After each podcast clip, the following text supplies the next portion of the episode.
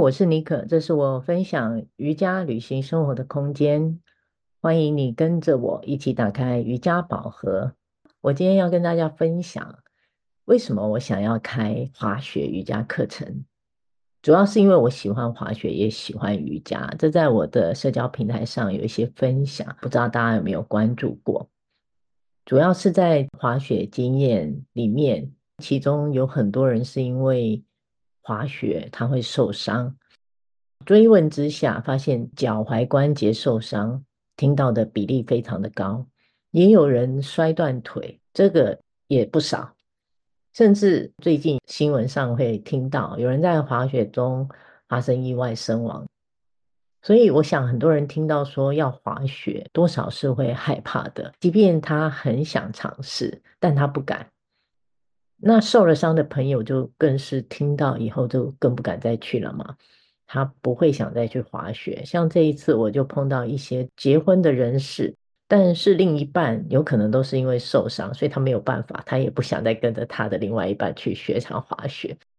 然后这是我这一次舍飞下来的，可以跟大家分享。我刚结束今年了，算是第一趟滑雪行程，刚回来。回想起来，最后一次去滑雪是在二零一九年的年底，那一趟至今隔了三年。我还没有在踏进雪场之前，我就会怀疑我自己会不会完全忘记了，或是会不会很生疏。还有就是我对这个运动的喜爱跟热情还在不在？那也还好，这一趟旅程下来哦，我给。自己的答案是没有诶，一点都没有，而且反而是我更有那个动力想要去分享。我喜欢单纯的滑雪行程，所以这一次特别挑了比较长的天数，我去了七天，其中有五天是非常扎实滑雪的课程，有请教练，啊，从早上八九点集合开始滑，中间吃午餐休息。一个半小时，接下来下午一点半到四点半就继续的在雪场上滑雪，是不是听起来好像在上班？好，傍晚回到旅馆嘛，因为就比较疲累，呃，趁着把装备卸下来的时候呢，就去好好泡一个温泉泡澡，等吃饭。晚上呢，滑雪的朋友们大家就会。互相去串串门子，找个地方大家会合一下，晚上聊天，吃吃喝喝，随便的聊，相当的轻松。这样的行程再简单也不过，啊，就是不停的滑雪嘛。其中都没有去其他的地方，因为很冷。那有时候 skin in skin out 的地方，你也没有别的地方可以去，所以我们甚至也没有去购物中心买东西。这一趟，很多人听了会惊讶，就一直滑吗？对，没错，就是一直滑，这样还有人想去吗？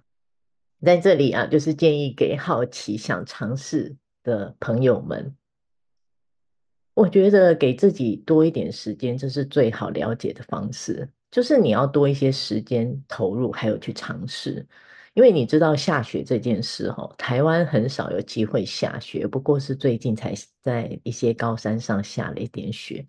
我们没有这样的环境跟气候，还有场地，好不容易我们安排。假设你安排了假期想滑雪，就是得多给自己时间。建议哦，就是不要只是去玩玩，跟着会滑的朋友出去，或者是只是去个半天，或是一天两天，其中就是只有几个小时在滑，非常匆忙的练习。然后一股脑就是很想从黑线滑下来，给自己一个冒险的记录。如果你真的想好好的把雪滑好，那你当然要顾及自身的安全了，是很需要跟随着找一个教练学习，持续的练习，时间的累积，去让你的身体能够主动性的记忆起来这个运动这件事情是在做什么，就会有一点像。嗯，在骑脚踏车一样，并且当你已经学会了基本的雪具操作之外，像我，我玩的是 skin，就是双板。那朋友知道吗？skin 是越滑越需要技巧的，就是你要非常专注在练习你的基本功要扎实一点，要有一个很好的概念性，让你的身体去记忆。这个实践练习就很像这个飞行累积里程数的概念了。所以，当你开始固定每年有去滑雪，就是尽量的去滑，去练习一些控制性的技巧，像是你可以很快，也可以很慢，可以好好的操作雪具，让你去控制你的身体去操作它。然后你就会觉得这一切非常的美妙，在这个雪场上，雪白一片，高低起伏的场地，你不会很害怕，反而是很自由自在的在那里翱翔。也许就是我们讲的横滑，你可以从最左边滑到最右边，你可以把腿打开开，你也可以并腿滑，你可以做一个。算蛇形嘛，就大 S 小 S 的这一种弯度，想要多大多小，想怎么滑就怎么滑，不是说是像溜滑梯一样一条直线直直的冲下去那一种，那一种画面看起来的确很刺激，但你如果真的有在接触滑雪这件事之后，你就会知道，事实上不是你敢往下冲就好。而这两者之间的差别是完全不同的。以往啊，我都是安排五天去滑三天。如果你觉得自己的体力有限哦，三天是个基本的选择。除了熟悉雪场气候环境，自己也能驾驭雪具，让你的身体开始去记忆这一些。这差不多就三天了。接下来可能到了第四天、第五天，你才有机会去学习一些新的技巧。不过，倒也不是人人都可以在一个假期里面滑个五天，很累嘛，需要一些体力，这是需要练习的。还有就是得评估一下自己身体的状况。平常没有在运动，或是身体本身它有一些状况的人，一开始还是建议时间不要太长，可以先以试水温为主，先滑个三天，觉得身体状况可以再慢慢的调整，把时间拉长。哦，那我说说自己在这一次久违后的练习的感觉哦，非常的不同以往。长时间的瑜伽练习让我在这五天当中一点都不觉得疲累。以往觉得穿雪鞋会觉得穿一整天腿会很酸，这一次去不得了了，这感觉完全都没有诶。滑完雪精神正好，完全没有以往的疲态。啊，因为我现在身份是瑜伽教学，所以会以安全考量为主。在雪场的练习上，我就不会很冲动，想去找那种冒险泛滥的黑线，反而是绿绿微微红线是我最喜欢的啦。我觉得我滑起来非常的自在从容，啊，我也很喜欢选择跟着教练的旁边跟滑。我是重新审视了自己的基本功。之前差不多学的就忘光光，还好一样一样就被教练重新又叫了回来。在滑雪的过程中哦，跌倒是不可避免的。不是说真的老师很厉害，纵横雪场，我不是这个意思。因为雪场每天的状况不同，有时候下雪，有时候没雪，雪很少，雪地的状况是每天都在变化。你如果能滑到那种软绵绵、像奶油半松半软的雪，那真的不得了了。好的雪控是可遇不可求的。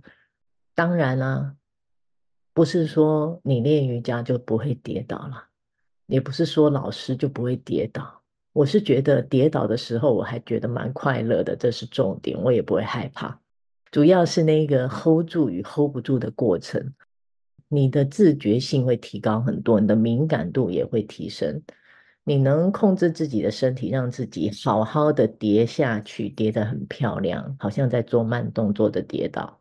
呃，那所以当你能控制这个快慢，跌的轻重就会不一样。你可以。审视啊，当你自己在滑雪的时候，你跌倒的时候，你起来是什么感觉？是很轻松，还是很费力？还是你觉得，哎，我好像受伤了？真的可以轻松站起来吗？有没有受伤？我这一次起身的速度之快，不仅是身边的教练，还有旁边的学友啊，还有路过的外国的朋友们看到都很惊奇啊！我起来速度真的很快。大家知道，当我们跌倒的时候啊，脚上如果还有那个霜板、雪板，又在那个有坡度的雪场里面，难度是很高的啊。我感觉每一次我跌下去，我好像数个五秒钟就会自动的起身了，觉得还蛮敏捷的。我想这就是我想要透过我自己的体验告诉滑雪人，练瑜伽一定会让你的状况更好。